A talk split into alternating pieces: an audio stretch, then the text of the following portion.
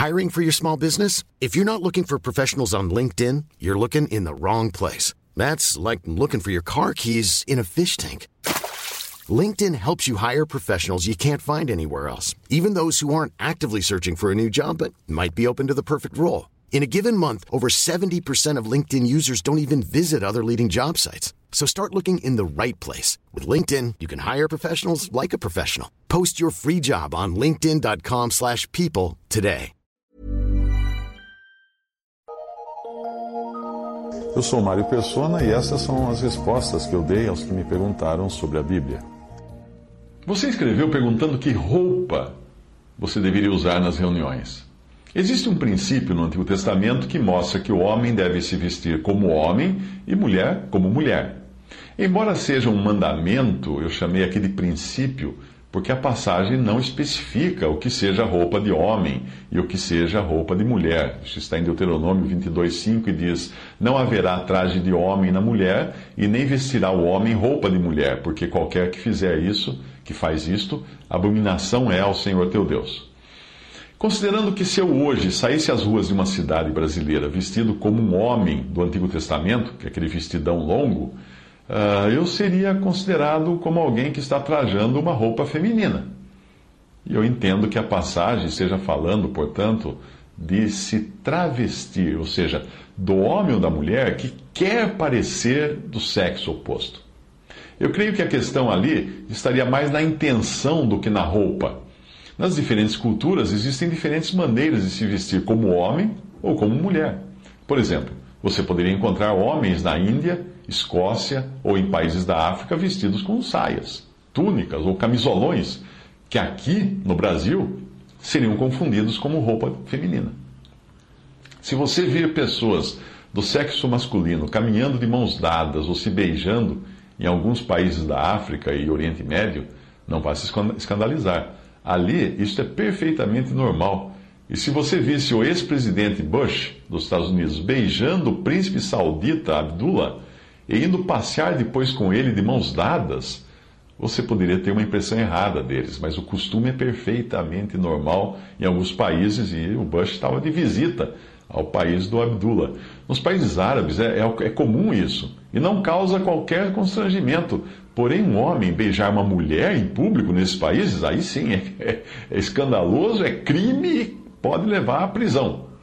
Algumas gentilezas que nós oferecemos no Ocidente, como fazer um convidado entrar primeiro em uma sala, são consideradas ofensivas no Oriente Médio, onde a pessoa mais importante de um grupo é o último a entrar. Essa foi a razão de, da quase luta livre que aconteceu uma vez entre Arafat e o primeiro-ministro de Israel, Ehud Barak, quando eles entraram na casa para uma reunião com o presidente Clinton. Arafat queria ser o último a entrar para mostrar ao mundo árabe que ele era o mais importante da reunião. Mas Barak insistia que ele entrasse na sua frente, que Arafat entrasse na frente, obviamente querendo passar justamente a impressão contrária. Os costumes mudam muito de país para país. Cruzar as pernas apontando a sola do sapato para um anfitrião, nos países árabes, é ofensivo. Se você for visitar alguém no Japão, não se esqueça de tirar os sapatos antes de entrar na casa da pessoa, ou você vai ofendê-la. Na Bolívia, em algumas assembleias dos irmãos nas montanhas, as irmãs cobrem a cabeça, mas não com véu como, ou com lenços, como fazem aqui no Brasil, e sim com chapéus. Lá o chapéu coco, aquele chapéuzinho coco preto, é uma tradição típica dos povos indígenas. Evite cruzar as pernas numa reunião de irmãos na Romênia, porque isso é considerado uma desonra a Deus. No mundo ocidental, portanto, a questão da roupa masculina e feminina ficou um pouco confusa nos últimos tempos, já que se tornou comum mulheres usarem calças compridas na vida diária, embora os homens não usem saias, como acontece em alguns, alguns países. Se a passagem do Antigo Testamento fosse, fosse seguida à risca, as mulheres não deveriam usar calças compridas em situação nenhuma, e não apenas nas reuniões da Assembleia. Como alguns cristãos têm esse costume, quando vai para a reunião, põe uma, uma, umas cristãs, né, mulheres cristãs, põem um vestido. Não existe na doutrina dos apóstolos um impedimento para uma mulher ir às reuniões de calça comprida. Mesmo porque muitas irmãs usam calças compridas em outras ocasiões, no trabalho ou no dia a dia. Mas ainda existe na nossa cultura resquícios de que a roupa feminina é saia ou vestido e não calça, calça comprida. Os banheiros públicos estão por aí para indicar isso. E nós sabemos imediatamente qual é qual, só pelo desenho da placa. Os ícones do homem e da mulher são diferenciados pelo tipo de roupa que, que vestem, ou calça ou saia. Para uma criança que ainda não entendeu a diferença entre os gêneros, os símbolos podem apenas indicar que uma porta é para pessoas comuns e a outra é para super-heróis vestindo capa. Em 2000, no ano 2000, a Suprema Corte Brasileira passou a permitir visitantes do sexo feminino para assistirem às audiências usando calças compridas. Mas hoje, até mesmo as juízas já são vistas trajando-se assim, com calças compridas. Mas para homens ainda há restrições, como usar bermudas ou camisetas. Eu recentemente vi uma notícia de um flanelinha no, no Recife que aluga calças compridas para homens em frente ao fórum, porque lá é proibido entrar de bermudas. Eu creio que a roupa que nós usamos ou deixamos de usar pode ser também uma questão de respeito para com os que poderiam se escandalizar se a gente fizesse algo diferente. Outro dia, um irmão que congrega numa denominação perguntou o que eu achava, porque o pastor fez uma advertência a ele por estar frequentando os cultos de bermudas. Eu dei razão ao pastor. Eu disse a ele que, que ele estava errado em insistir nas bermudas, isso com base em Romanos 14, de 13 a 32, que diz: Portanto, não nos, não nos julguemos mais uns aos outros, antes, seja o vosso propósito não pôr tropeço ou escândalo ao vosso irmão. Bom é não comer carne, nem beber vinho, nem fazer qualquer outra coisa em que o teu irmão tropece.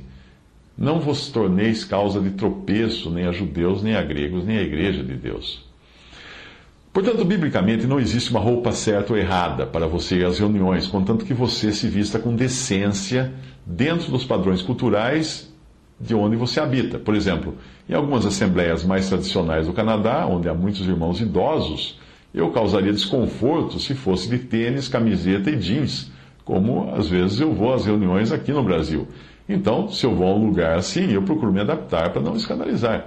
Na Inglaterra e também na América do Norte, há irmãos que não vão à ceia do Senhor sem terno e gravata. No Brasil, eu passo perfeitamente despercebido da maioria, mesmo que vá com uma camiseta com uma estampa de fotos, frases ou marcas. Mas uma vez uma irmã norte-americana que nos visitava reparou na camiseta de um jovem na reunião, porque a camiseta trazia uma frase em inglês que significava uma baixaria. O jovem não sabia inglês, então ele não sabia o que estava vestindo. O jovem havia comprado a camiseta porque achou bonita e nem imaginava a frase que levava no peito. Portanto, como você pode ver, a questão não é tanto de saia ou de calça, mas de respeito ao Senhor e de, e de consideração de uns para com os outros. Em 1992, eu estava na Escócia. E antes de chegarmos, eu estava viajando com um irmão americano, e antes de nós chegarmos à casa de uma irmã em Edinburgh, esse irmão norte-americano com quem eu viajava pediu que eu guardasse a minha câmera fotográfica, porque aquela irmã, ela se escandalizaria caso eu quisesse tirar uma foto dela como eu já tinha tirado foto na casa de outros irmãos que tinham visitado, não tinha problema algum, mas ela se escandalizava de tirar fotos.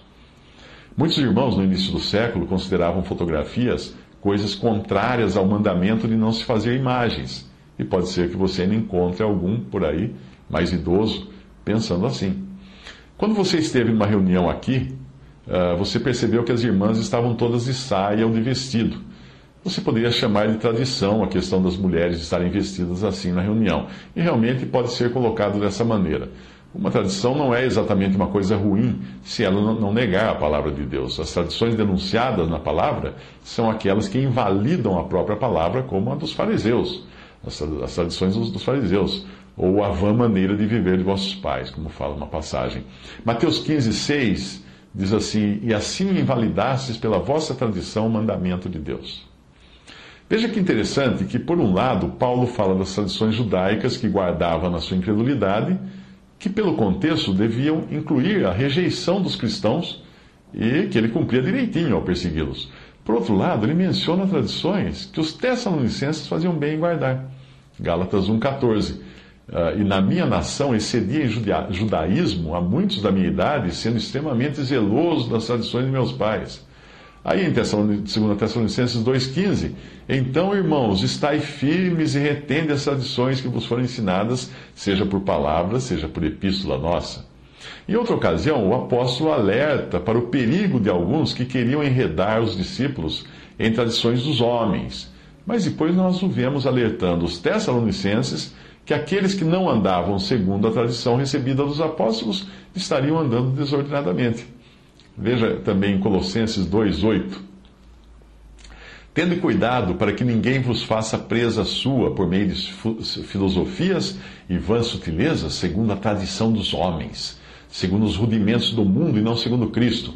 Aí em 2 Tessalonicenses 3, de 6 a 7, mandamos-vos, mandamos porém, irmãos, em nome de nosso Senhor Jesus Cristo, que vos aparteis de todo irmão que anda desordenadamente e não segundo a tradição que de nós recebeu porque vós mesmos sabeis como convém imitar-nos, pois que não nos houvemos desordenadamente entre vós. No caso dos Tessalonicenses, o contexto indica que o correto seria que cada irmão trabalhasse de forma honesta para garantir o seu próprio sustento, enquanto na passagem de Colossenses o ponto ali é a filosofia dos homens. Eu entendo que essas tradições que o apóstolo manda guardar provavelmente fazem parte da doutrina dos apóstolos e não sejam necessariamente meros costumes Existe um problema quando nós transformamos costumes em doutrina dos apóstolos, porque aí teríamos dificuldade em discernir qual costume pode e qual costume não pode. Quando nós vamos a um lugar e detectamos tradições ou costumes que em nada contrariam a palavra de Deus, nós devemos simplesmente acatar isso em amor e respeito pelos irmãos que agem dessa maneira. Eu, por exemplo, sou péssimo nisso porque eu sempre gosto de testar os limites, mas o melhor mesmo é sempre aguardar, aguardar uma resposta do Senhor para entendermos melhor as coisas. Dou um exemplo, eu nunca tive muito claro para mim porque não poderíamos colocar uma câmera de, de vídeo ou de foto nas reuniões da Assembleia, ah, uma câmera de vídeo, e, e conectá-la à internet para que irmãos de localidades onde não exista uma Assembleia reunida pudessem participar ao menos para ouvir o ministério. No meu pensamento, eu achava que se nós gravávamos ah, as reuniões em áudio, como às vezes costumamos fazer, por que não também em vídeo? Mas isso foi até eu receber a cópia do e-mail de um irmão de Fortaleza, respondendo a uma irmã interessada em congregar e que perguntou a mesma coisa: por que não gravar as reuniões da Assembleia em vídeo? Aí ele respondeu assim: ao fazer uso de vídeos e teleconferências, nós correríamos o risco de, ao nos reunirmos para adorar o Senhor, passarmos a ter em mente que estaríamos apresentando algo a alguém. Então, nós deixaríamos de ter Cristo como centro e passaríamos a ter a apresentação do vídeo aos outros como foco central da reunião de adoração. Fecha aspas aí. Ficou mais claro para mim porque as reuniões da Assembleia elas têm um caráter solene que não pode ser repetido em fotos ou vídeos. O Senhor prometeu estar no meio físico e não virtual de dois ou três reunidos em seu nome e fazer a imagem daquilo extrapolar o espaço do, vamos chamar assim, cenáculo mobiliado, como em Lucas 22, 12, não deve ter sido a intenção do Senhor quando ele quis ter o seu encontro, quis se encontrar com os seus discípulos de forma muito íntima e no, naquele cenáculo, ali acima do, do nível do chão. No entanto, eu já não vejo problema quando se trata de pregar o Evangelho, ou mesmo de apresentar o estudo da palavra ah, porque aí é uma atividade individual de um para muitos, como eu costumo fazer com vídeos na internet também. E aí o ministrante não está ocupado com a presença do Senhor no meio da reunião, como é o caso de uma reunião de assembleia, mas sim está ocupado com em transmitir a mensagem para uma pessoa, seja um, um, um incrédulo, o evangelho, ou seja um irmão em Cristo, um estudo bíblico. Quando nós estamos congregados em nome do Senhor Jesus Cristo, é o Espírito quem nos congrega para Cristo. Não há um homem à frente dirigindo as reuniões. Nós estamos ali para adorar a Deus. Uh, nós temos a ceia do Senhor, nós temos a reunião de oração para orar a Deus, nós temos a reunião de ministério para aprendermos de Deus e da Sua palavra. Mas quando algum irmão prega o Evangelho, é ele quem decide qual, decide qual hino cantar, é ele quem faz a oração, ele escolhe a passagem da Bíblia, ele prega, ele fala, ele encerra, começa e encerra a pregação, o seu foco é atingir as mentes e corações dos incrédulos que foram convidados para esse evento, para aquela pregação. O caráter é totalmente diferente. Daí eu não ter problemas em fazer, por exemplo, o Evangelho em três minutos ou esses vídeos do que respondi, porque não são nada, não tem nada a ver com uma reunião de irmãos reunidos ao nome do Senhor. É preciso aprender a conviver, portanto, voltando agora à questão da roupa, é preciso aprender a conviver com a tradição de irmãs que usam uh, saias e vestido em reuniões em alguns lugares do mundo, como também com outras tradições ou costumes, sempre que nós percebemos que isso é relevante ou que pode escandalizar se nós fizermos de, maneira diferente. Veja que existem tradições ou costumes que nós seguimos e nem sequer nos damos conta. Quer um exemplo? Nos idiomas originais da Bíblia não havia uh, letras maiúsculas ou minúsculas, era tudo maiúscula. Hoje nós adotamos uma convenção escrita e escrevemos Deus com a primeira letra maiúscula ou Deus com todas as letras maiúsculas, mas nunca escrevemos Deus com todas as minúsculas, a não ser para falar de divindades pagãs. Alguns usam pronomes pessoais começando com maiúsculas quando se referem ao Senhor. Por exemplo, Senhor, às vezes a gente usa maiúscula no nome. Uh, por exemplo, quando uma pessoa escreve frases como Senhor, a tua vontade, o teu amor, acaba usando S maiúsculo no Senhor, T maiúsculo na tua vontade T maiúsculo no teu amor. No entanto, no texto bíblico, impresso nas nossas Bíblias, uh, isso não é feito. Pode procurar na Bíblia, não, o teu, o seu, o, o vós dirigido a Deus não é com maiúscula, é com minúscula. Uh, deu o seu filho todo aquele que nele crê, onde não, não se usa seu com letra maiúscula na Bíblia, e nem o nele é colocado com maiúscula, como você às vezes faz ao redigir um texto, um texto breve ou um versículo no calendário, por exemplo. Os editores das Bíblias, obviamente, não usam os pronomes começando por maiúsculos por, uma questão de estética. O texto ficaria muito carregado, muito confuso, se todos os pronomes pessoais referentes a Deus fossem com maiúscula. Portanto, é um costume que foi adotado das pessoas usarem assim, mas que não tem, não podemos falar que um é mais respeitoso que o outro. É, uma, é um costume é, que foi, foi feito e foi adotado e todos seguimos. Quer mais costumes? No português, a maioria dos, dos cristãos adota a forma antiga ou portuguesa na hora de orar, e, dizendo assim: Eu vos peço o teu amor, dirigindo-se assim para Deus. Eh, talvez, talvez até por uma influência portuguesa. Uh, santistas catarinenses e gaúchos ainda fazem isso, isso na conversa coloquial, usar tu e vós e coisa assim. No caso dos evangélicos, eu creio ter sido uma herança recebida do protestantismo inglês.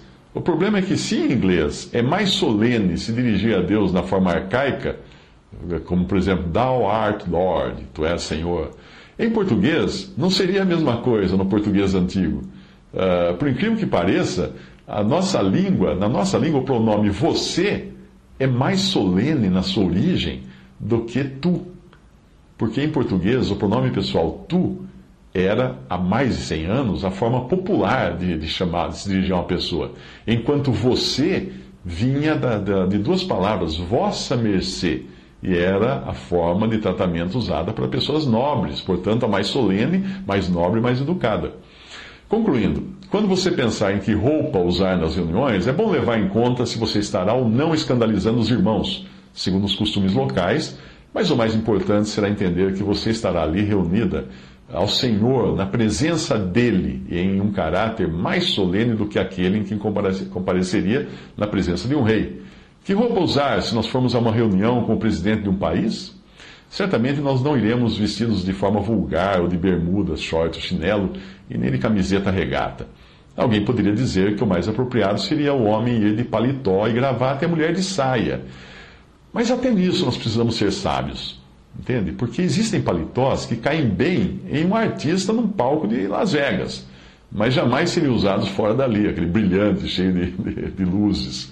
Existem saias que não seriam consideradas vulgares em uma balada mas seria um, seria um escândalo usá-las em lugares assim, como uma reunião de irmãos ou na presença de um rei.